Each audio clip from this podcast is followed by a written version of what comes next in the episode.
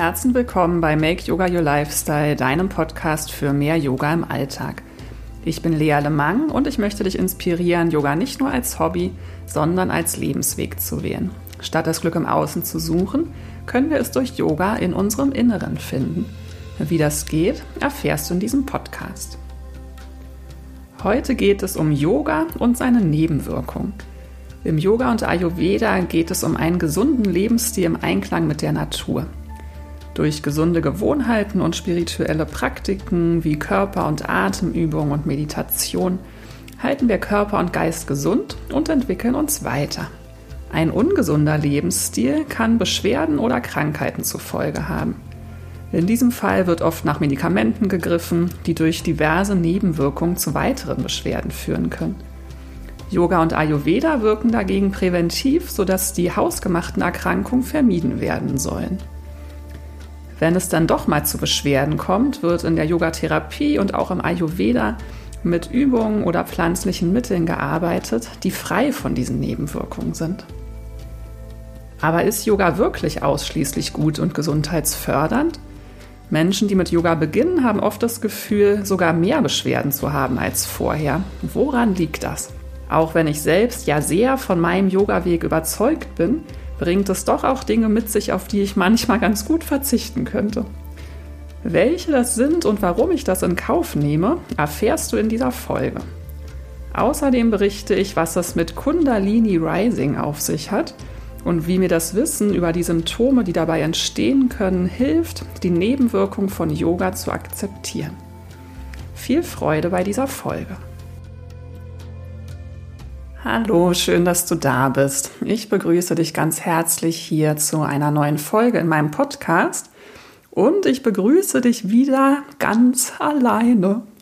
Das war anders geplant. Vor drei Tagen hatte ich einen Interviewgast eingeladen. Es war der vierte Versuch mit diesem Gast. Wir mussten das schon dreimal verschieben. Und ich hatte zum vierten Mal mich auf das Gespräch vorbereitet. Wir waren bei mir verabredet. Ich hatte geputzt und gewienert und mein Studio in der Küche aufgebaut, habe alle Räume mit Palo Santo geräuchert, habe Tee gekocht, Kerzen angezündet, Kekse und Trauben standen schon da. Und dann wurde mir wieder sehr, sehr kurzfristig abgesagt. Ich habe mich ein bisschen gefühlt wie in so einer Filmszene, wo die Frau den ganzen Tag gekocht hat und dann wartet sie und wartet sie und wartet sie. Und in der Regel, ja, der Mann taucht dann nicht auf und letztendlich schmeißt sie dann das schöne Essen in den Mülleimer. Ich frage mich gerade, warum das eigentlich immer die Frau ist, die da kocht und der Mann, der dann nicht kommt. Ähm, wir sollten mal einen Film machen, wo es anders ist. Vielleicht gibt es den ja schon. Jedenfalls, ich habe die Kekse nicht weggeschmissen, ich habe sie gegessen, aber trotzdem habe ich mich etwas ähm, sehr versetzt gefühlt und war auch ganz traurig, weil die Folge wollte ich jetzt euch gerne heute präsentieren und habe jetzt auch so kurzfristig keinen inter anderen Interviewgast gefunden. Aber ich habe jetzt die Chance ergriffen und Gäste kontaktiert, eingeladen, ganz tolle Gäste. Ich freue mich. Ich wette, jetzt ähm, ist die Pechsträhne vorbei. Wir haben schon zwei ganz wunderbare, tolle Frauen zugesagt. Ich habe jetzt auch das erste Mal jemanden angefragt, den ich persönlich noch gar nicht kenne. Habe ich mich riesig gefreut, dass diese Person zugesagt hat. Ich will noch nicht zu viel verraten, aber das ist eine Frau, der ich selber schon lange auf Instagram folge und den Podcast leidenschaftlich gerne höre. Und ich freue mich riesig, ihr dann auch hier eine Bühne zu geben und dass ihr sie dann auch kennenlernt, falls ihr sie noch nicht kennt. Und auch noch eine ganz tolle, liebe Yoga-Kollegin hier aus Hamburg, die ich auch wunderbar und ganz beeindruckend finde. Und auch die hat mir sofort zugesagt. Also ähm, ich bin sehr guter Dinge, dass ihr hier bald zu schönen Gesprächen lauschen könnt. Ich habe es ähm, jetzt auch als Übung genommen, mich nochmal so mit Zuverlässigkeit und Zuverlässigkeit auseinanderzusetzen. Ich bin nämlich großer Fan von Verbindlichkeit und Zuverlässigkeit. Also mich triggert es tatsächlich, wenn jemand so kurzfristig absagt. Das kann ja immer was sein. Ne? Also Ich habe auch ganz viel Verständnis. Es kann, können immer natürlich irgendwie ganz unerwartete Dinge aufkommen. Aber ja, wenn man von Menschen dann so mehrfach äh, versetzt wird oder jemand immer wieder sich verspätet oder nicht auf Nachrichten antwortet oder so, das ähm, entspricht irgendwie nicht so meinen persönlichen Wertvorstellungen und habe einfach mal geguckt, nochmal, wie das dann eigentlich so in meinem Leben ist, halt auch in meinem privaten Leben und wie es in der Vergangenheit war. Und habe ganz freudig festgestellt, dass ich viele Menschen inzwischen in meinem Leben habe, die wirklich sehr meine Wertvorstellungen da teilen, auf die ich mich total verlassen kann. Und aber auch, dass das in der Vergangenheit auch nicht immer so war und auch, dass es durchaus schon auch noch Menschen gibt, bei denen das nicht so ist. Und ja, wo ich dann auch vielleicht noch mal kritischer hingucken kann, wie ich damit eigentlich so umgehe. Bei mir ist es tatsächlich sehr, sehr wichtig. Ich sehe das so, wenn man pünktlich ist, dann bringt man jemandem Respekt und Wertschätzung entgegen. Und wenn man regelmäßig, ohne jetzt irgendwie bestimmten Grund, zu spät kommt, ich finde, das heißt, man nimmt seine eigene Zeit wichtiger als die des anderen. Es zeigt auch, dass man irgendwie vielleicht sein Leben nicht so im Griff hat, aus meiner Perspektive. Dass man halt einfach sein Zeitmanagement irgendwie nicht im Griff hat, sich offenbar sehr viel zu viel vornimmt, vielleicht auch so ein bisschen unbewusster ist. Und man kann sogar hinterfragen, wie doll man sich dann eigentlich auf das Treffen freut. Ne? Also mir sind aber auch direkt zum Beispiel zwei Freundinnen eingefallen. Obwohl ich selber immer pünktlich bin, sind die in der Regel noch vor mir am Treffpunkt. Und dann gibt mir das ein richtig gutes Gefühl, wenn man irgendwo hinkommt und da ist schon jemand, der auf einen wartet. Das zeigt irgendwie, ja, die Person hat sich auf mich gefreut, die hat sich Zeit genommen, die hat dafür gesorgt, dass sie pünktlich da ist. Das ist, finde ich, schön. Also so finde ich, kann man, sollte man miteinander umgehen.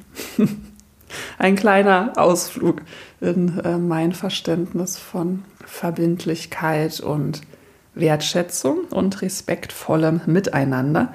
Und ich gebe zu, ich bin vielleicht dann auch bei Menschen, die sich so mit Yoga beschäftigen, da noch ein bisschen strenger, weil im Yoga geht es ja auch um Integrität, es geht darum, Herz, Hand und Kopf in Einklang zu bringen.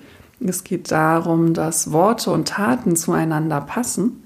Und wenn man immer wieder Verabredungen zusagt, die man nicht einhalten kann, dann ähm, passt das, finde ich, nicht so gut beisammen. Und ich würde dann von, obwohl ja alle Menschen eigentlich sich irgendwie korrekt verhalten sollten, bin ich da manchmal dann bei Menschen, die sich so mit Yoga und so beschäftigen, noch ein bisschen strenger, weil ich das Gefühl habe, da sollte man es erst recht besser wissen. Aber gleichzeitig, wir sind alle nur Menschen. Bei allen kann natürlich immer mal was passieren. Und ich finde es auch wichtig, verständnisvoll zu sein. Mir kommt ja auch mal was dazwischen. Ich sage auch mal Sachen ab. Aber eben dieser wertschätzende, respektvolle Umgang, den finde ich ganz, ganz wichtig. Und ich umgebe mich sehr gerne mit Menschen, sowohl beruflich als auch privat, die da ähnlich bewusst mit umgehen. So, nun aber zum richtigen Thema von heute. Yoga und seine Nebenwirkungen. Warum habe ich dieses Thema gewählt? Weil, das hat mich so ein bisschen gar nicht so bewusst, aber mir ist es immer mal wieder, kamen mir so Gedanken, ob ich das dann eigentlich alles immer nur toll finde, was hier so passiert auf meinem Yoga-Weg. Und manchmal dachte ich auch, meine Güte, ich bin ja schon so ein sensibler Mensch und ich habe das Gefühl, diese Sensibilität, die wird immer größer dann dachte ich mir mal, ach, vielleicht sollte ich ja auch einfach mal eine Pause machen mit diesem Meditieren. Vielleicht wird es auch, wenn ich jetzt immer mehr wahrnehme und so, vielleicht wird es ja auch irgendwann zu viel. Gleichzeitig habe ich dann immer gemerkt, es wächst aber ja auch so meine Erdung, meine Verwurzelung. Also gleichzeitig kriege ich ja auch immer mehr so diese Basis mit dieser Sensibilität umzugehen. Aber es ist halt nicht unbedingt gleichzeitig. Also manchmal wächst erst die Sensibilität und dann kommt wieder diese Erdung dazu, um auch damit umgehen zu können. Und deswegen bin ich immer wieder zu dem Schluss gekommen, dass ich nicht eine Pause vom Meditieren brauche, sondern ganz im Gegenteil halt eher weitermachen sollte. Und dann ist mir auch immer wieder begegnet von äh, Yoga-Teilnehmern, die dann mit Yoga neu anfangen und dann so sagen, hey, aber irgendwie vorher hat mir nicht mein Nacken wehgetan Und jetzt merke ich irgendwie, boah, wie eng meine, meine Hüften sind und Schmerzen in den Schultern. Ich wollte doch mir was Gutes tun und jetzt habe ich eigentlich mehr Beschwerden als vorher. Und da ist äh, meine Antwort gerne, dass man halt einfach bewusster wird. Also häufig hatte man vielleicht vorher gar nicht mehr so doll diesen Zugang zum Körper und durch diese, ja, dadurch, dass man sich plötzlich wieder so besinnt auf sich, dass man dadurch erst diese Dinge überhaupt wieder wahrnimmt und dass mit dieser Wahrnehmung dann aber ja auch anfangen kann, Besserungen einzutreten. Man muss halt erst mal hinschauen und dann können sich die Dinge ja auch wieder verändern auf diesem Weg.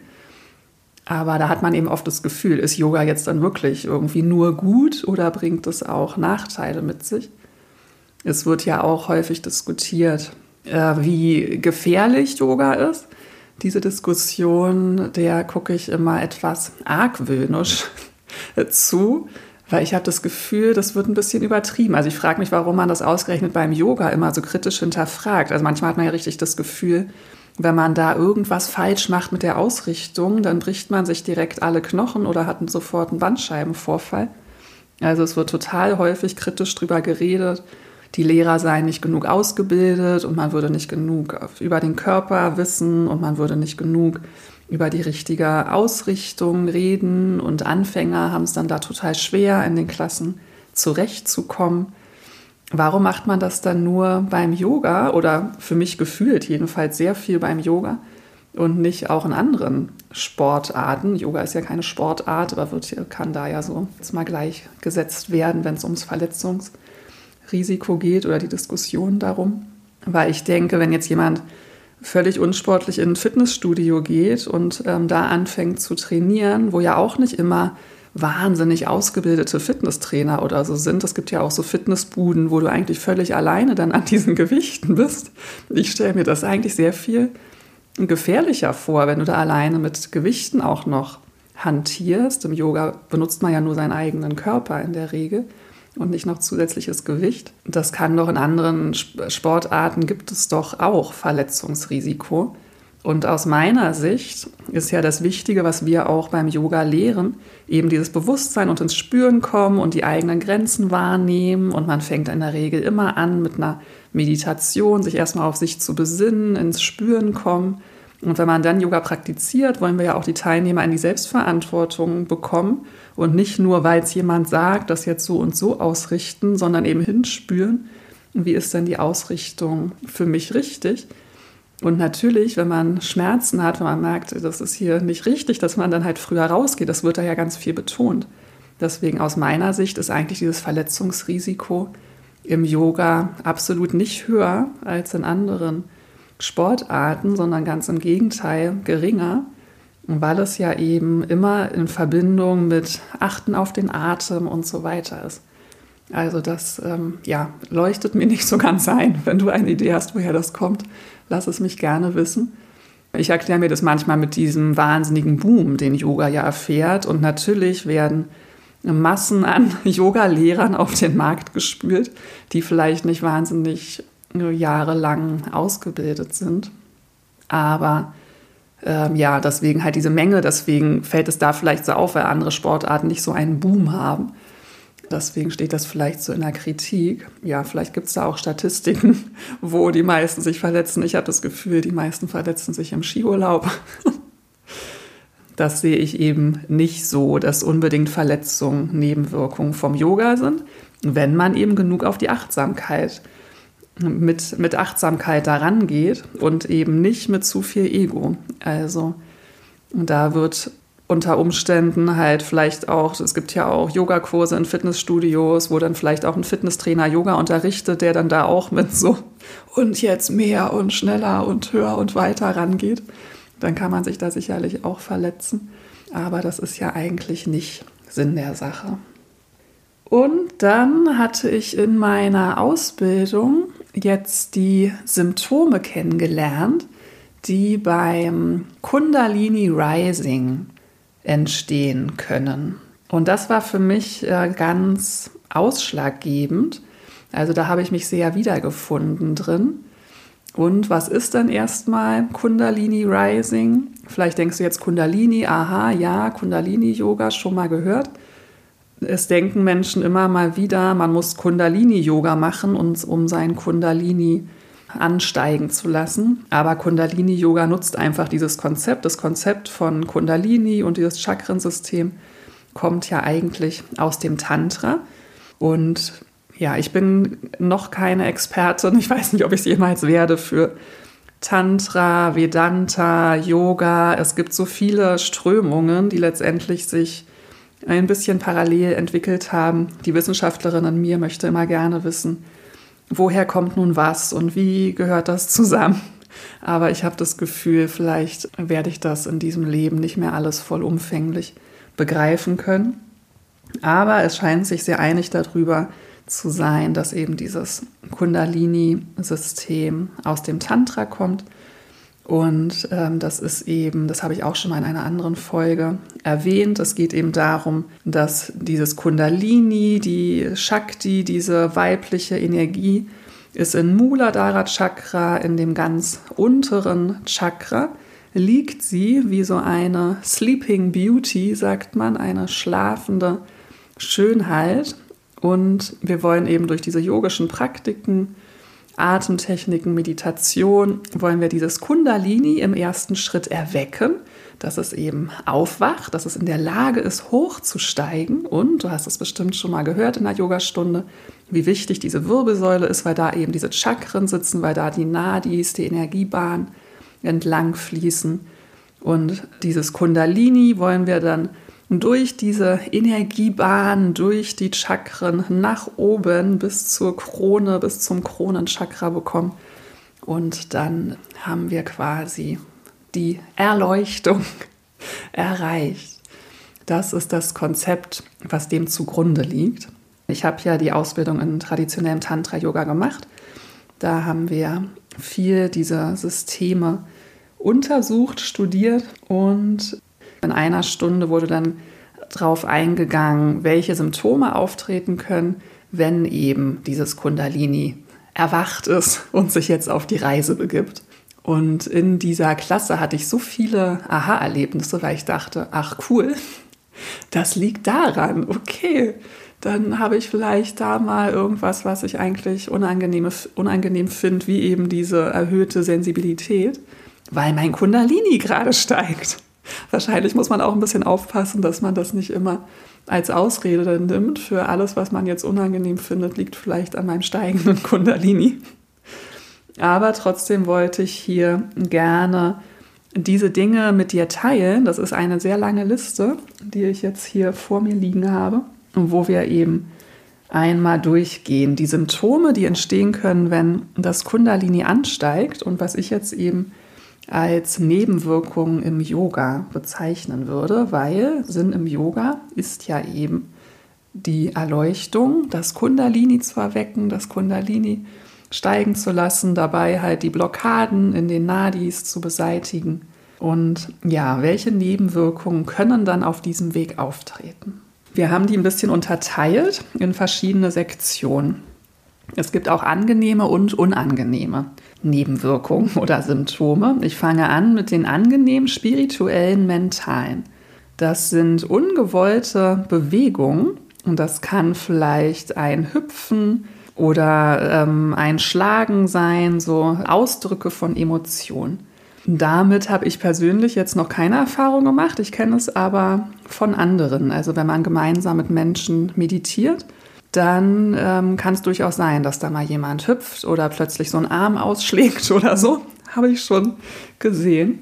Und das kann wohl auch außerhalb der Meditation passieren. Ich weiß nicht, wie weit da das Kundalini schon sein muss, aber das kann auftauchen. Und habe ich auch tatsächlich schon von ähm, Menschen in meinem Bekanntenkreis gehört, die so ungewollte Bewegungen hatten. Ich kannte mal einen, der hat ähm, schlimm, schlimm, schlimm unter Migräne gelitten und der hatte dann irgendwann ein ganz intensives Meditationserlebnis, wo sein Kopf angefangen hat, sich unfassbar schnell von rechts nach links zu bewegen. Und da hat sich wohl irgendwas deblockiert, was ihm dann total geholfen hat, dass der Kopfschmerz besser wurde. Und seitdem hatte er das immer wieder. Das hat ihn, glaube ich, dann auch motiviert, seine Meditationspraxis zu vertiefen, weil da dann eben irgendwas passiert ist. Diese Bewegung kam so wie ganz von alleine. Und ähm, das hat sein, seinen Kopfschmerz verbessert, vermindert.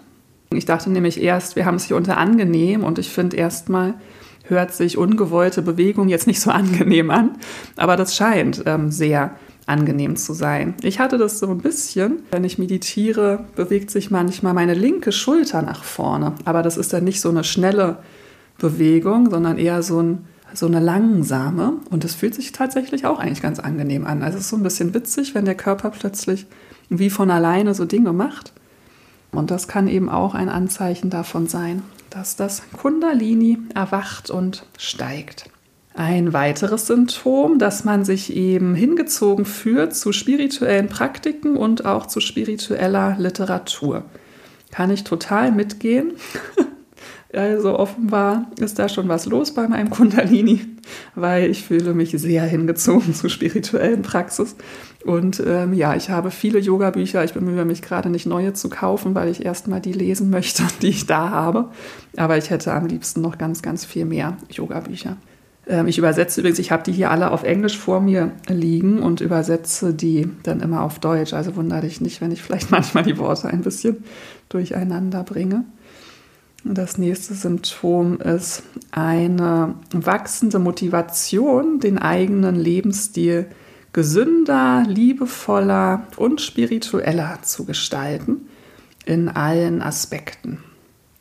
Ja, bin ich total dabei. Es sieht man, glaube ich, auch, wenn Leute so mit Yoga anfangen. Das zieht sich dann immer mehr durchs ganze Leben und passt vielleicht auch zu dem, jetzt zufällig, was ich am Anfang gesagt habe, mit diesem ähm, respektvollen, wertschätzenden Umgang, dass man auf sowas einfach mehr achtet, mit welchen Menschen umgebe ich mich dann so.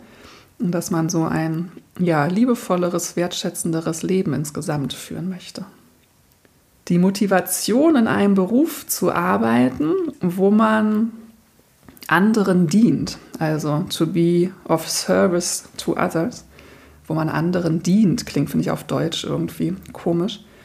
Aber ja, man könnte jetzt sagen, vielleicht in einem Pflegeberuf zu sein, Ärztin zu sein. Das ist natürlich das Erste, was einem so einfällt, wenn man andere unterstützen will, vielleicht soziale Berufe. Und auch das, warum gibt es so viele Yoga-Lehrer, das passt dann halt super zusammen. Ne? Bei Yoga tut man anderen Menschen gut und man hat dann plötzlich so dieses, oh, ich will aber auch beruflich halt irgendwie meine Werte leben können. Und da sieht man ja ganz häufig in der Yoga-Szene und ging mir ja auch schon so, habe ich ja auch schon drüber berichtet, dass man dann da erstmal so einen Konflikt hat, wenn man, wenn es einem so vorkommt, dass der Job, den man macht, vielleicht nicht hundertprozentig in eins zu eins mit diesen Werten in konform geht oder man vielleicht nicht das Gefühl hat, damit Leuten zu dienen oder was Gutes zu tun ich finde halt, dass man hier ähm, das ruhig bewusst wahrnehmen kann, wenn einem das passiert. Das ist ja eine schöne Motivation, dass man anderen Menschen dann auch beruflich helfen will. Aber dass man sich damit halt nicht so verrückt macht. Tipp aus eigener Erfahrung, weil ich habe mich damit eine Zeit lang echt schwer getan. Und da hat es mir sehr geholfen, da so ein bisschen aus dieser Wertung rauszugehen. Und dass man jetzt auch wirklich nicht sofort sein ganzes Leben umkrempeln muss. Und man muss ja auch einfach gucken, wovon lebt man, wie zahlt man seine Miete. Und ja, ich habe schon einige Yogalehrer gesehen, die dann so Hals über Kopf ihren Job hingeschmissen haben. Ich mache jetzt nur noch Yoga. Und das kann dann halt teilweise auch sehr, sehr stressig sein. Und äh, ja, so das reicht, glaube ich, zu dem Punkt. Die Motivation, mehr Zeit in der Natur zu verbringen und ähm, sich halt so hingezogen fühlen zu so ruhigen Orten in der Natur Absolut. Also das war auch, wo ich das gelesen habe, dachte ich, ah, okay, das ist ganz normal auf dem Yoga-Weg, dass man plötzlich mehr in der Natur sein möchte. Das ist bei mir wirklich extrem ausgeprägt, hat vielleicht auch zusätzlich mit dem Älterwerden zu tun. Andererseits, manche Menschen leben auch ihr ganzes Leben lang gerne in einer Großstadt. Ich merke, ich brauche Natur sofort und auch ich merke, wie viel mir die Natur gibt. Das ist wirklich der Wahnsinn. Also habe ich mich sehr gefreut, als ich dann hier gelesen habe, okay, Zeichen dafür, Kundalini is rising. ich bin auf dem richtigen Weg. Eine erhöhte Intuition, eine größere Weisheit und mehr Hellsichtigkeit. Das ist ja auch, was wir erreichen wollen. Also macht es irgendwie Sinn, dass das hier steht. Also unsere Intuition wird größer. Wir erlangen mehr Weisheit und Hellsichtigkeit. Ich glaube, Hellsichtigkeit kommt auch noch mal auf der negativen Seite weil das ja auch nicht immer nur angenehm unbedingt sein muss. die Fähigkeit, tiefere Kontakte einzugehen mit größerer Kraft und mit Göttlichem in einem. Das muss ich mir gerade selber nochmal übersetzen. Aber ich verstehe es so, wie dass wir andere menschliche Beziehungen eingehen. Also, dass die kraftvoller sind, dass sie tiefer sind und vielleicht sich sogar so göttlich anfühlen.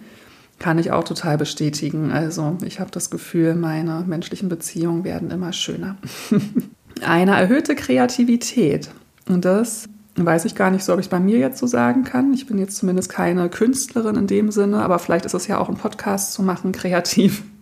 Oder Blogartikel zu schreiben, hat ja auch eine, eine gewisse Kreativität. Aber ich sehe es auch bei vielen anderen Menschen, dass ihnen Yoga hilft, ihre Kreativität stärker auszuleben. Vielleicht hat es ja auch damit zu tun, dass man eben eine stärkere Verbindung hat zu seiner Intuition. Die Fähigkeit, den unconscious mind, diesen unbewussten Geist zu erlangen, also man bekommt einen besseren Zugang zu seinem Unbewussten und man sieht sowohl positive als auch negative Charaktereigenschaften von einem selbst und von Menschen realistischer und deutlicher. Definitiv, ja, kann ich total unterschreiben. Äh, dass man da vielleicht so ein bisschen im positiven Sinne kritischer wird mit den Menschen um sich herum, aber eben auch mit sich selbst. Es ist ja schön, wenn man sich selbst auch neutral sehen kann. Und das hilft vielleicht auch halt über die negativen Seiten von einem selbst vielleicht auch mal so ein bisschen zu schmunzeln, das einfach mit Abstand zu sehen, zu sehen, kein Mensch ist perfekt, wir alle haben positive und negative Eigenschaften und eventuell halt auch dann etwas daran zu verändern. Dann können inspirierende Past Life Memories auftauchen, ähm, Erinnerungen an das frühere Leben. Ja, das kommt auch noch auf der negativen Seite, weil es gibt natürlich angenehme und unangenehme Erinnerungen an frühere Leben. Hatte ich auch beides schon. Tue ich mich immer ein bisschen schwer mit drüber zu reden, will ich auch gar nicht so ins Detail gehen. Aber ja, ich habe Erinnerungen an frühere Leben. Die Fähigkeit, auf seinem spirituellen Weg voranzukommen, ist auch ein Symptom. Ähm, man bekommt eben einfach mehr Energie und mehr Kraft, ähm, sich da weiterzuentwickeln. Die Fähigkeit, ehrlich zu sein, humble zu sein. Humble finde ich ganz schwer auf Deutsch zu übersetzen, aber du weißt bestimmt, was es heißt. Mir fällt jetzt irgendwie unterwürfig ein, aber das stimmt überhaupt nicht. Unterwürfig klingt ja so negativ, aber humble ist Ah, vielleicht hätte ich es mal googeln sollen, aber das kannst du ja sonst machen. Ich weiß, was damit gemeint ist, mir fällt aber gerade das deutsche Wort dafür nicht ein. Ehrlich, humble und über sich selbst zu lachen. Ja, eine sehr, sehr wertvolle Fähigkeit, an der ich auf jeden Fall arbeite und wo ich mich drauf freue, wenn das noch mehr wird, weil ich auch durchaus dazu tendiere, recht selbstkritisch zu sein. Und eben, aber ich, ich habe schon auch das Gefühl, es gelingt mir immer besser, auch über mich selbst lachen zu können die Fähigkeit, die Gefühle von anderen Menschen zu fühlen und ihre Gedanken zu lesen. Auch das kann, finde ich, positiv und negativ sein. Ähm, ich habe auf jeden Fall oft die Fähigkeit oder das Gefühl, die Emotionen von anderen Menschen zu fühlen. Gedanken lesen kann ich noch nicht. Mal gucken, ob das noch kommt. Charisma. Und halt, das es geht ja einher auch dann mit Menschen, andere Menschen positiv beeinflussen zu können. Und das finde ich, sieht man auf jeden Fall bei Menschen, die recht weit sind auf ihrem yogischen Weg. Das können sehr charismatische Persönlichkeiten sein, die einen so total in den Bann ziehen und die halt auch dann so die Menschen zu motivieren, halt selbst auch diesen Weg weiterzugehen. Charisma als Symptom vom Kundalini Rising als Nebenwirkung vom Yoga die Kraft, die eigenen Wünsche zu manifestieren. Auch eine wunderschöne Nebenwirkung vom Yoga. Wir reden heute über die positiven und die negativen. Auch das, wenn du meine Lebensgeschichte dir schon angehört hast, wie ich mir meine Traum-Indien-Reise manifestiert habe. Ähm, es kann sehr gut sein, dass ich das dem Yoga zu verdanken habe. Und auch heutzutage habe ich immer wieder das Gefühl, meine Connection zum Universum ist in manchen Dingen schon sehr gut, nicht in allen supernatürliche Kräfte. Sagt man supernatürlich? Supernatural Powers. wie zum Beispiel spirituelles Heilen. Im Yoga geht es ja immer um Prana. Wir wollen Prana zum Fließen bringen. Und Heiler geben Prana, oder wir alle geben Prana über unsere Hände ab. Wir speichern ja dieses Prana in unseren Chakren und wir wollen möglichst voll sein. Also wir wollen möglichst voll werden von Prana. Und wenn wir das sind, dann können wir eben heilende Fähigkeiten haben und deswegen dieses Handauflegen, Prana wird über die Handflächen abgegeben. Das macht total Sinn. Also manchmal macht man ja auch automatisch, wenn es einem irgendwo wehtut, dann legt man die Hand darauf. Das ist durchaus hilfreich. Also wir, wir können uns auf diese Weise heilen. Manchmal kann es auch sogar dazu kommen, dass man Geräusche hört, die sehr angenehm sind. Die werden hier als himmlische Geräusche oder auch so Musik beschrieben. Kenne ich selber noch nicht, aber stelle ich mir auch schön vor, aber vielleicht auch ein bisschen irritierend. Und dass man schöne Lichter sieht oder Visionen hat. Auch sowas, ähm, das stelle ich mir jetzt vor, eher wie innere Bilder, vielleicht wie ich erzählt habe auch schon mal, ähm, als ich dieses schöne Erlebnis hatte, bevor ich meine Massageausbildung angefangen habe. Da hatte ich ja so eine Massage bekommen und auch Massagen können ja durchaus sehr spirituell wirken, weil man so zu sich kommt. Und da hatte ich ganz viele innere Bilder, bunte Farben und so weiter. Also auch das wird hier als Symptom vom Kundalini Rising genannt. Und es kann eben auch dazu kommen, dass man ganz gewöhnliche Objekte oder Menschen als extrem schön wahrnimmt.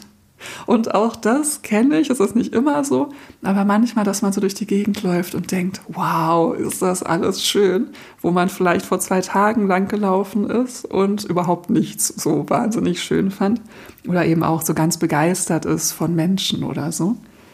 Auch das kenne ich. Jetzt bei Nebenwirkungen denkt man ja schon eher an das Negative. Jetzt kommen wir mal zu den unangenehmen spirituell mentalen Symptomen. Das können eben eine Erhöhung sein, darin eine Erhöhung des irrationalen Denkens oder Verwirrung. Ja, ähm, dass man verwirrt ist auf diesem Weg, das ist einfach so. Also ich bin auch immer wieder verwirrt. Man lernt halt so viel und manchmal geht es dann nicht so einher mit dem, was man vielleicht früher gedacht hat oder was andere denken. Und vielleicht ist man dann auch mal ein bisschen irrational, weil man vielleicht ein bisschen zu sehr in dieser geistigen Welt unterwegs ist. Ne? Ich finde, also für mich ist auch immer wieder Thema, so diese Mitte zu finden. Ich muss jetzt auch nicht rund um die Uhr meditieren und Yoga-Bücher lesen. Ich kann auch noch ein ganz normales Leben führen. Und ähm, ja, dass man vielleicht dann auch zwischendrin da mal so ein bisschen irrational ist. Das kann eine Nebenwirkung sein. Es kann zu Episoden von erhöhtem Egoismus und Stolz kommen. Definitiv will ich mich auch nicht von freisprechen, auch wenn ich es gerne würde. Aber ja, man hat dann vielleicht zwischendrin einfach so tolle Erlebnisse mit sich selbst, dass man vielleicht ähm, ja dann auch mal so Phasen hat, wo man so sehr auf sich fokussiert ist. Stolz kann ich mich nicht so wahnsinnig drin erkennen, aber also das finde ich dann eher positiv, wenn da auch mal so ein bisschen Stolz auf sich auftaucht. Aber kann ich mir durchaus auch vorstellen. Das ist ja auch wirklich für jeden Menschen ein bisschen unterschiedlich. Aber ja, das ist dann vielleicht manchmal zu so ein bisschen übertriebenem Selbstwert oder so kommt und auch so zu einer übertriebenen Ich-Bezogenheit. Genauso aber auch Episoden von unrealistisch geringem Selbstwert. Und darin kann ich mich besser wiederfinden, auch wenn mir eigentlich Yoga schon eher hilft, selbstbewusster zu werden, was ich auch sehr schön finde. Aber dass es dann immer wieder Phasen gibt, wo man vielleicht auch sich so ein bisschen unnötig klein macht oder übertrieben selbstkritisch ist. Man ist sehr ja immer dann so mit seinen Emotionen und lässt alles zu, man drückt nichts mehr weg. Und ähm, ja, dass man dann zwischendrin sich auch einfach mal so ein bisschen klein und blöd fühlt. Und das kann eben auch ein Symptom sein. Und ich finde es sehr tröstlich, wenn man dann weiß, das ist eine Nebenwirkung davon, dass ich mich ja gerade yogisch weiterentwickle. Dann kann man das vielleicht auch mit ein bisschen mehr Gelassenheit nehmen. Deswegen mag ich das so gerne, mich hiermit zu beschäftigen. Es kann zu impulsiven Entscheidungen kommen, die so ein bisschen auf ähm, dieser Verwirrung, über die wir schon gesprochen haben, beruhen. Also ja, dass man vielleicht dann in so einer Stimmung ist, wo man irgendeine Entscheidung trifft die vielleicht etwas zu impulsiv war, die man dann später auch mal bereut. Wie schon gesagt, hier sind jetzt auch nochmal aufgeführt die verstörenden Erinnerungen von früheren Leben. Absolut. Vielleicht sollte ich mal über frühere Leben auch irgendwann eine Folge machen. Ich weiß noch nicht, wie viel ich darüber so gerne berichten möchte. Aber in dieser spirituellen Szene herrscht ja oft so ein Glauben, man müsste sich an seine früheren Leben erinnern oder es wird dann als sowas dargestellt, was man unbedingt erreichen möchte oder es wird sich dann so damit geschmückt. Deswegen rede ich vielleicht auch nicht so gerne drüber, weil ich manchmal das Gefühl habe, es wird so vor sich hergetragen. Ich habe Erinnerungen an meine früheren Leben und dann war man vielleicht auch nur ganz tolle Menschen und hat ganz tolle Sachen gemacht. Aus meiner Erfahrung ist es nicht so. Und eigentlich passt es halt auch eher. Also wir wollen ja auch erkennen, in jedem Menschen gibt es das Gute und das Schlechte und eigentlich entwickeln wir uns ja von Leben zu Leben weiter. Und es wird mit Sicherheit so sein, dass du in deinem früheren Leben auch mal schlimme Dinge getan hast und du warst vielleicht nicht immer nur gut. Und deswegen, ja, kann es dann halt auch mal ein bisschen verstörend sein, wenn da so Erinnerungen auftauchen. Und so wie es halt zu diesen angenehmen Geräuschen kommen kann, ähm, die man hört in Meditation oder auch außerhalb von Meditation, kann es eben auch zu unangenehmen Geräuschen oder sogar Stimmen kommen.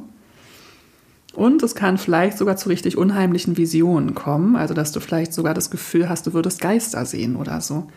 Ähm, das ist hier, finde ich, echt so ein schmaler Grad. Ab wann ist es denn ähm, vielleicht auch verrückt sein oder wann kann es eine Nebenwirkung sein?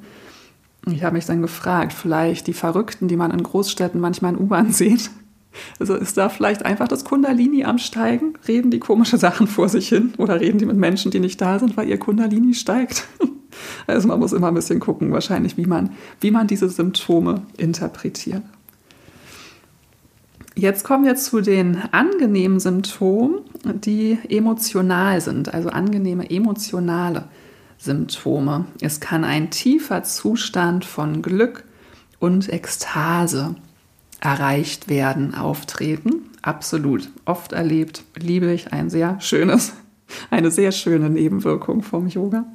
Es kann zu einer tiefen, unendlichen Liebe kommen, zu Verzeihen, dass man anderen Menschen leichter verzeihen kann, zu einer Compassion, ähm, Mitgefühl seinen Freunden und Feinden gleichermaßen gegenüber. Ja, das muss ich noch erreichen, vielleicht. Obwohl, vielleicht gelingt es mir. Ja, ich glaube, manchmal gelingt es mir auch schon. Aber ja, diese, diese Liebe in uns, ähm, wir wollen ja erkennen, alles ist Liebe, alles ist Bewusstsein, alles ist gleich. Und dann eben so ein tiefes Mitgefühl zu haben für andere Menschen, ob man sie nun mag oder eigentlich nicht so, ob sie gut zu einem sind oder nicht so. Und eben so eine unendliche Liebe zu spüren. Man hat weniger das ähm, Bedürfnis nach emotionaler Unterstützung von anderen. Das finde ich auch einen ganz spannenden Punkt, weil, aber es ist vielleicht auch ein bisschen Typsache. Also ich habe tatsächlich oft das Gefühl, nicht so viel Unterstützung zu brauchen, wenn es mir emotional mal nicht so gut geht. Also weil ich immer so denke, ach naja, morgen geht es mir wahrscheinlich auch wieder gut. Ich muss da jetzt nicht so ein Drama drum machen. Ich, ich habe da nicht das Bedürfnis, unbedingt jemandem erzählen zu müssen, oh, ich bin jetzt irgendwie traurig oder so. Weil man eben dieses Bewusstsein erlangt, dass sich Emotionen verändern. Bei richtigen Problemen finde ich es schon auch toll, natürlich Unterstützung von anderen zu kriegen. Aber manchmal bei diesen emotionalen Auf und Abs, die jeder ja irgendwie mal so hat, dass man da eben nicht so dieses starke Verlangen hat, jetzt Unterstützung von anderen zu bekommen und da ganz gut alleine klarkommt. Und man hat weniger das Bedürfnis auch an materiellen Dingen, weniger so diese Sehnsüchte, oh, ich muss jetzt aber das haben und wenn ich jetzt mir noch dies kaufe, dann geht es mir besser. Man wird so ein bisschen freier von diesen materiellen Bedürfnissen. Man kann bekommen eine unshakable Self-Confidence, eine wirklich unerschütterliche Selbstsicherheit. Warte ich noch drauf, freue ich mich drauf. Und eine Compassion für ein Selbst, so das Mitgefühl für ein Selbst. Ja, sehr, sehr schön. Eine erhöhte Motivation und Fähigkeit, negative Eigenschaften oder sogar Suchtverhalten aufzugeben. Absolut. Also das ist bei mir zum Glück recht früh aufgetreten und ich habe das Gefühl, ich lasse immer mehr negative und ungesunde Eigenschaften gehen. Habe ich ja auch schon berichtet. Kein Alkohol mehr, kein Kaffee mehr. Vermutlich ist als nächstes der Zucker dran. ist ja auch bei vielen, aber da äh, bin ich noch nicht. Man sieht die Schönheit in anderen Menschen und man sieht ihr göttliches Potenzial. Ja, auf jeden Fall kann ich unterschreiben. Ich gucke ganz oft mit viel Liebe auf andere Menschen und freue mich dran, wenn sie wachsen. Definitiv. Die unangenehmen emotionalen Symptome, die auftreten können auf unserem Yoga-Weg. Das Entdecken von negativen Gefühlen, denen man sich vorher nicht bewusst war. Ja, das ist wohl so gerade in den Anfängen, aber vielleicht kommt es auch immer wieder. Ich weiß nicht, ob es da ein Ende dann auch mal gibt, aber ich finde, am stärksten merkt man das so in den Anfängen, wenn man oder wenn man anfängt, ähm, wirklich ernsthaft und regelmäßig zu üben und eben auch diese ganzen Gewohnheiten ablegt, die einen eben ablenken von den unangenehmen Gefühlen, ja, dann kommen die, ne? Wenn du Yin-Yoga machst oder auch bei anderen Sachen. weil ich finde, dafür ist Yin-Yoga ja auch total gut. Und da will ich euch ja auch immer in die Ruhe und Stille kriegen, damit ihr eure Emotionen spüren könnt. Weil in dem Moment kann man eben nicht weglaufen, sondern es kommt dann halt alles, was da ist. Ist nicht immer angenehm, aber ist, finde ich, einfach absolut wichtig und notwendig. Ja, es können dann natürlich auch negative Emotionen vermehrt auftreten, wie starker Ärger, Verzweiflung oder Wut. Ja, alles, was man vielleicht ganz lange unterdrückt hat, was man nicht fühlen wollte oder halt auch nicht in der Lage war zu fühlen, kann hochkommen und das kann natürlich wirklich unangenehm sein. Starke Emotionen, die sich vielleicht sogar wie körperlicher Schmerz anfühlen. Wir wissen ja, Körper und Geist gehören zusammen. Und ähm, vielleicht kennst du das, wenn du doll traurig warst, dass das richtig so ein ganz schwerer Druck auf der Brust ist. Oder Wut ist nicht so meine, ist nicht so meine Emotion, mit der ich viel zu tun habe. Aber ähm, spricht man ja häufig von so einem Kochen im Bauch oder viele spüren auch mal so einen Druck im Hals. Ja, das kann sich dann wirklich auch so richtig ähm, wie körperliche, können richtig körperliche Symptome auch mit auftreten ähm, erhöhte Schuldgefühle. Man wird sich natürlich auch bewusst, wenn man in diesem oder auch anderen Leben vielleicht Fehler gemacht hat. Da ähm, auch davon lenkt man sich einfach nicht mehr so ab und dann kann natürlich auch so ein Schuldgefühl hochkommen, dem man sich dann, dass man sich dann mal genauer angucken darf. Es kann auch dazu kommen, dass emotionale Traumata wieder erlebt werden, dass die nochmal hochkommen. Auch da ist man natürlich nicht vorgefeilt, weil man Schlimmes erlebt hat, dass man das dann vielleicht sogar nochmal wiederholt. Es kann, das passt jetzt zu dem, was ich am Anfang gesagt habe, dazu kommen, dass man so übersensibel wird allen möglichen Sinnesempfindungen gegenüber. Und das geht mir absolut so. Ich habe das Gefühl, ich werde immer geräuschempfindlicher und deswegen auch dieses in einer Großstadt leben. Ich habe echt das Gefühl, mich zieht es so äh, in die Natur, in die Ruhe, weil so diese wahnsinnig übertrieben vielen Einflüsse, die in so einer Großstadt auf einen einprasseln, da ist man halt, ja, man wird irgendwie empfindlicher dagegen und so offener. Und das kann wirklich sehr unangenehm sein. Da spreche ich aus Erfahrung. Die Angst, verrückt zu werden, ja, absolut. Also als ich das erste Mal mich an frühere Leben erinnert habe, dachte ich auch, ach du Scheiße, wo führt das wohl hin? Was ist jetzt los? Ah ja, im Moment denke ich nicht mehr, dass ich verrückt werde. Die Angst, nicht mehr mit seiner Familie oder seinen Freunden nicht mehr zu denen zu passen. Oh ja, kann ich ein Lied von singen. Häufig, wenn man sich auf diesen Yoga-Weg begibt, das ist ja erstmal ein bisschen einsamer Weg. Also man geht den ja ganz für sich. Natürlich hat man Menschen um sich rum, aber auf diesen inneren Weg können die halt nur bedingt mitkommen. Also man muss da schon alleine durch und dann geht man immer weiter auf diesen Weg Und diese Erfahrung muss man wirklich persönlich mit sich ausmachen. Und da hat man manchmal das Gefühl, oha, ich entferne mich ganz schön von den anderen Menschen. Und dann interessiert man sich auch immer mehr für dieses Thema, taucht da immer tiefer ein, will da immer weitergehen. Und vielleicht hat man auch Glück und ein paar Menschen um einen rum sind auch gerade auf einem ähnlichen Weg. Aber trotzdem macht ja jeder seine anderen Erfahrungen. Und dann so die Angst, oh Mist, vielleicht ähm, geht es jetzt in eine Richtung, wohin ich die ganzen Menschen gar nicht mitnehmen kann. Die hat mich auf jeden Fall viel begleitet.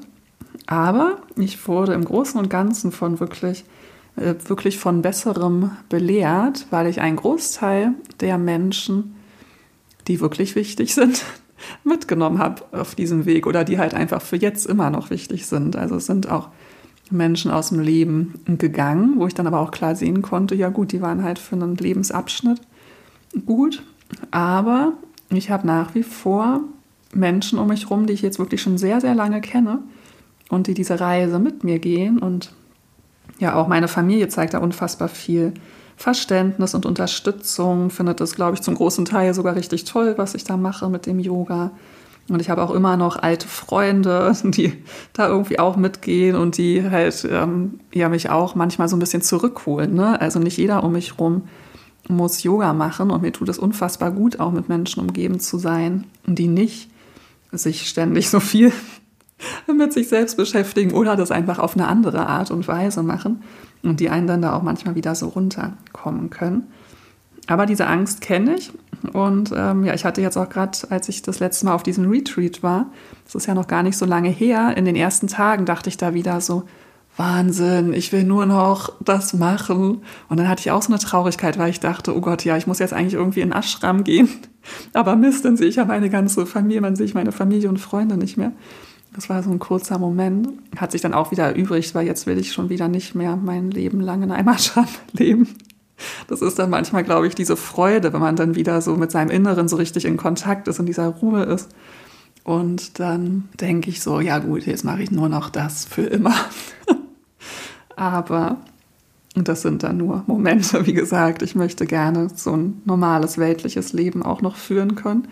Und darum geht es ja auch im Tantra, dass man eben in dieses Leben geboren ist und eben man in allen Aspekten des Lebens Spiritualität leben kann und nicht nur in den spirituellen Praktiken selbst. Man kann die egoistischen Motivationen von anderen Menschen klarer sehen. Das finde ich einen ganz schönen Punkt, ist hier auch unter den unangenehmen emotionalen Symptomen genannt. Ich finde das eigentlich ganz gut. Also es fühlt sich vielleicht in dem Moment nicht so gut an, aber es ist sehr hilfreich, wenn man erkennen kann, wenn andere Menschen aus einem egoistischen Interesse handeln. Weil dann weiß man, dass sie jetzt gerade es vielleicht gar nicht so gut mit einem meinen, sondern dass sie einfach nur irgendwas von einem wollen für ihren eigenen Nutzen. Das finde ich durchaus gut und ja, geht mir auch manchmal so, dass ich das sehr deutlich sehen kann. Und dann freue ich mich, dass ich das sehe. Ähm, das Gefühl, sich von der Welt zu entfremden. Auch das kenne ich und das ist wirklich nicht immer angenehm, dass man so, ja, einfach die Welt kommt einem dann manchmal sowas von absurd vor. Man hat dann so seine Erkenntnisse, ähm, die einem wahnsinnig weise vorkommen und dann geht man durch die Welt und denkt, oh Mann, ey, aber trotzdem schlachten wir noch Kühe, weil wir sie essen wollen und Kinder werden misshandelt und es gibt Armut und das ist schon manchmal dann auch ein bisschen schwer alles zu ertragen. Und man hat vielleicht so das Gefühl, ja, so ein bisschen sich von der Welt zu entfremden, äh, dass man da gar nicht mehr so Teil von sein kann oder möchte. Kommen wir zu den angenehm körperlichen. Das ähm, so ein angenehmes Gefühl, dass Energie sich im Körper bewegt. Also definitiv, es steigt halt dieses Körperbewusstsein und da gibt es auch angenehme Sachen, die man vorher vielleicht nicht so gespürt hat. Also man merkt oft, ja, wie, wie viele Empfindungen wir eigentlich so im Körper haben, die man, wenn man da so ein bisschen unbewusster unterwegs ist, halt gar nicht mitbekommt. Es kann auch zu einem tiefen Gefühl von Physical Bliss, von körperlicher Freude kommen. Hört sich super schön an. ähm, doch, stimmt. Ich hatte, ja, ich hatte sehr intensive, angenehme körperliche Empfindung in manchen Meditationen, muss ich sagen. Auch das habe ich erlebt. Eine bessere Gesundheit und ein, eine stärkere Widerstandskraft gegenüber Krankheit. Ja, das ist ja auch was, was wir im Yoga erreichen wollen. Einen gesunden Körper, einen gesunden Geist und eben auch natürlich dann nicht mehr so häufig krank zu werden. Und ja, ich erinnere mich an Zeiten, wo ich jede Erkältung mitgenommen habe, wo ich ständig Fieber hatte, Entzündung im Hals. Hatte ich jetzt wirklich sehr, sehr lange nicht. Also mein Gesundheitszustand hat sich definitiv, seit ich auf diesem Yoga-Weg bin, sehr verbessert. Eine verbesserte, ein verbessertes Aussehen, also mehr Schönheit, ein Strahlen und sogar eine physische Verjüngung kann eintreten. Es sollen sogar Falten verschwinden können. Also spart euch Botox, gebt nicht so viel Geld für irgendwelche blöden Cremes aus. Macht Yoga, meditiert. Ja, aus eigener Erfahrung fällt es mir ein bisschen schwer zu sagen. Ähm, ich habe das Gefühl, mit meinem 40. Geburtstag kommt auch jeden Tag ein weißes Haar dazu und vielleicht auch hier unter ein Fältchen. Also ich, ich kann nicht sehen, dass da Falten verschwinden. Aber wir können uns das ja in 30 Jahren nochmal angucken. Und vielleicht sehe ich dann wieder aus wie 20. Aber Spaß beiseite. Ich kenne schon, gerade wenn man so Menschen sieht, wirklich, die eigentlich schon so ein stolzes Alter haben, manchmal sind die auch wie so alterslos, wo man so merkt, okay, ja, die können jetzt ähm, nicht erst 30 Jahre auf der Welt sein, aber man kann so gar nicht greifen, wie alt die wohl sind. So eine Alterslosigkeit und halt schon wirklich so ein Strahlen. Also häufig strahlen Yogis einfach so von innen heraus und man empfindet die halt wirklich dann als schön. Und auch eben mit diesem Charisma, was ja vorhin auch schon genannt wurde. Es macht definitiv auch was mit dem Aussehen und was ich finde, was total auffallend ist, einfach die Haltung. Ne? Also man läuft halt einfach aufrecht und auch das macht ja was so im Auftreten. Ein Higher Amount, ich bin heute nicht so gut im Übersetzen, merke ich, ich hätte mir es vielleicht vorher doch auf Deutsch alles aufschreiben sollen. Eine größere Menge an physischer Energie, an körperlicher Energie. Also es steht einem mehr Energie zur Verfügung, dass man mehr Kraft hat. Und wurde vorhin auch schon mal genannt, aber hier auch nochmal der, bei der körperlichen Seite, dass man eben so dieses starke Verlangen hat, sein Leben gesünder zu gestalten. Absolut. Ja, weiß ich gar nicht, ob ich es als angenehm, manchmal finde ich es auch unangenehm, es kann auch manchmal nerven, dass man äh, so versessen drauf ist, äh, sich gesund zu ernähren. Aber es fühlt sich halt einfach so gut an. Man merkt halt einfach, während man früher so unbewusst einfach irgendwas in sich reingestopft hat, ohne zu merken, was es mit einem macht, sich dann vielleicht danach gewundert hat, warum habe ich denn jetzt Bauchschmerzen? Äh, man wird sich halt einfach dieser Einflüsse so wahnsinnig bewusst und merkt, wie gut es tut, viel richtig frisches, hochwertiges Gemüse aus dem Umland zu essen, was vielleicht erst vor zwei Tagen geerntet wurde und nicht vor vier Wochen in Afrika auf der Plantage war und ähm, dann in Plastik eingepackt über Container verschifft wurde. Ja, und so ein allgemeines äh, Verlangen, einfach ja, ja, wirklich da sehr auf seine Gesundheit zu achten und sich Gutes zu tun. Die unangenehmen körperlichen Symptome, die unangenehmen körperlichen Nebenwirkungen vom Yoga, da werden eben auch nochmal diese merkwürdigen Gefühle benannt, die einfach in verschiedenen Körperteilen auftreten können. Also die können wirklich total vielseitig sein. Und ich kenne das halt vor allem auch aus Meditation. Da hat man manchmal wirklich merkwürdige Gefühle, als würde vielleicht ein Körperteil plötzlich viel größer werden, als würde der Körper sich so verformen oder so. Und das kann sich wirklich extrem merkwürdig anfühlen und ist auch nicht immer so angenehm. und es könnte eben auch ähm, chronische Schmerzen aus der Vergangenheit irgendwie nochmal wieder auftreten oder Krankheiten, was natürlich auch sehr unangenehm ist, aber manchmal muss man halt durch Dinge dann nochmal durch. Es kann zu Schmerzen kommen, für die es überhaupt keine Erklärung gibt. Also manchmal hat man ja so Beschwerden, man läuft von Arzt zu Arzt und keiner kann einem wirklich helfen. Es gibt überhaupt keine Diagnose. Dann könnte das eben sein, dass du dich einfach gerade auf deinem yogischen Weg weiter bewegst, dass da irgendwas manifestiert ist in deinem Körper Ich finde es so wichtig, sowieso insgesamt seine wenn so Schmerzen, Beschwerden da sind, die halt als etwas zu sehen, woran wir uns auch spirituell weiterentwickeln können. Also wenn man jetzt einfach Schmerzen hat und dann den ganzen Tag darüber klagt, dass man Schmerzen hat, das wird einem nicht wirklich äh, weiterhelfen. Ich weiß aus eigener Erfahrung, wie schwierig das ist, Schmerzen zu akzeptieren. Aber sie sind halt Teil der Reise. Also es ist nicht da, um dich zu ärgern, sondern es hat immer einen Grund. Und es ist nicht du bist schuld, dass du die Schmerzen hast, weil du in der Vergangenheit nicht gut auf dich aufgepasst hast, weil du das und das falsch gemacht hast. Das ist manchmal sehr komplex, manchmal schwer herauszufinden, aber es ist nicht da, um dich zu ärgern. Und ähm, ja, gerade wenn man dann so Sachen hat, für die es auch einfach keine Diagnose gibt, wo kein Arzt weiter weiß, dann nimm es als etwas, woran du wachsen kannst und sei dir bewusst, dass es auch wieder vergehen kann. Es kann zu einem Gefühl kommen von viel zu viel Energie im Körper, dass man so, oh, ja, richtig übersprudelt vor Energie und gar nicht weiß, wohin damit. Und das kenne ich manchmal tatsächlich, wenn ich meinen Eisprung habe. Als Frau wird man ja auch seinen Zyklus sehr bewusst. Auch das, ich finde, das könnte hier nochmal als Extrapunkt aufgeführt werden. Finde ich nämlich auch unangenehm. Also ich finde es nicht nur unangenehm, aber Manchmal denke ich, es war schön, als ich noch so unbewusst war, dass man sich einfach, ja, diese PMS-Symptome, die Beschwerden während der Regel manchmal so wahnsinnig intensiv wahrnimmt. Und ähm, genau, da ist es eben schon unangenehm. Und dann beim Eisprung finde ich häufig sehr angenehm, weil ich da merke einfach, ich bin richtig gut drauf, ich habe richtig viel Energie. Aber manchmal ist es auch wirklich ein Überschuss. Also was ich manchmal an Tagen schon weggearbeitet habe, wo ich meinen Eisprung habe, völlig übertrieben und tausend Ideen und man weiß gar nicht, wohin mit sich. Das ähm, kann auch ein bisschen nerven. Es kann auch sein, dass man Energieblockaden im Körper wahrnimmt, also auch wirklich richtig physisch wahrnimmt, vielleicht sogar auch so als ähm, Schmerz oder ähnliches.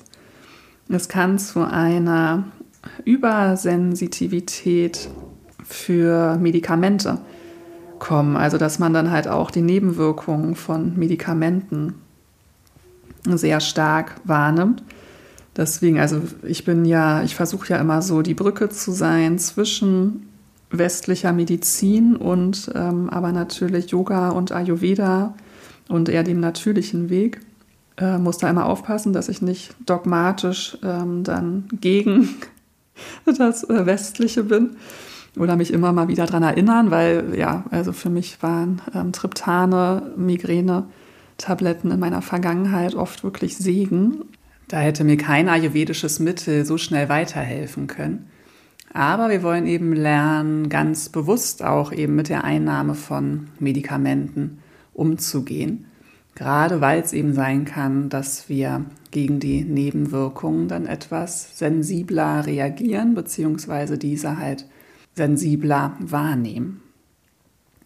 Ja, es gibt tatsächlich noch eine ganze Reihe weitere unangenehme körperliche Symptome, die auftreten können oder die wir eben einfach sensibler wahrnehmen als Nebenwirkung von unserer spirituellen Praxis. Es könnte auch zum Beispiel zu Schlaflosigkeiten kommen, zu Hitzewallungen, der Erscheinung von Kälte, zu einem Tief an Energie oder sogar ganz extremer andauernder Müdigkeit. Also wie du merkst, die Liste ist lang. Man könnte meinen, oh Mann, will ich überhaupt noch Yoga machen? ich versuche das jetzt hier nochmal zum Abschluss zu bringen, diesen vielen Input. Ja, was sagt mir diese Liste an Symptomen von dem Kundalini, das anfängt zu steigen? Für mich persönlich überwiegen die positiven oder die angenehmen Symptome, über die haben wir hier ja auch gesprochen. Und mir hilft, um das Wissen dieser unangenehmen Symptome, die es auch geben kann, und es hilft mir eben, wenn ich die als Teil meines Yoga-Wegs sehe, wenn ich die als Nebenwirkung von dem steigenden Kundalini oder von der yogischen, von dem yogischen Weg sehe, hilft es mir, das zu akzeptieren und das mehr auch als Teil dieser Reise anzuerkennen. Also häufig neigen wir dazu, das als so sehr störend wahrzunehmen, wenn es irgendwo was äh, zuppelt oder wir irgendwelche Beschwerden haben. Und das dann eben einfach ak zu akzeptieren, zu denken, okay, kann alles Teil dieser Reise sein. Was kann ich daraus lernen? Wie kann ich es als Chance nutzen, auch mich weiterzuentwickeln? Und auch einfach zu sehen, ah ja, viele Dinge sind normal. Dieses, dass ich mich jetzt so hingezogen fühle in die Natur und so weiter. Das kommt eben, äh, weil ich mich hier auf dem für mich dann richtigen Weg befinde. Ich wäre ganz gespannt zu hören, ob du irgendwelche von diesen Nebenwirkungen auch so empfindest oder ganz anders empfindest, ob du das Gefühl hast, alles, was du durch Yoga erfährst, ist immer nur angenehm und positiv und bringt dich immer nur weiter oder bringt es auch manchmal Dinge mit sich, die dir etwas schwieriger fallen zu akzeptieren? Lass mich das super gerne wissen. Ich bin neugierig und freue mich über Austausch. Für heute verabschiede ich mich von euch. Ich freue mich, wenn ihr beim nächsten Mal wieder dabei seid. Ich bedanke mich noch ganz doll für alle, die mir Bewertungen dagelassen haben, vor allem jetzt auch bei Spotify, wo das ja erst seit kurzem möglich ist. Als ich das letzte Mal geguckt habe, waren da endlich die zehn Bewertungen zusammen, die man braucht, damit sie angezeigt werden.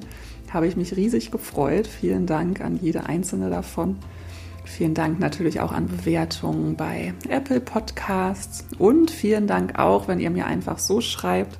Ich weiß, nicht jeder hört über Spotify oder Apple. Manchmal erreichen mich Nachrichten. Ich würde dir sofort fünf Sterne geben aber ich bin da nicht angemeldet, dann freue ich mich natürlich auch riesig einfach über ein paar nette Zeilen und Worte von dir.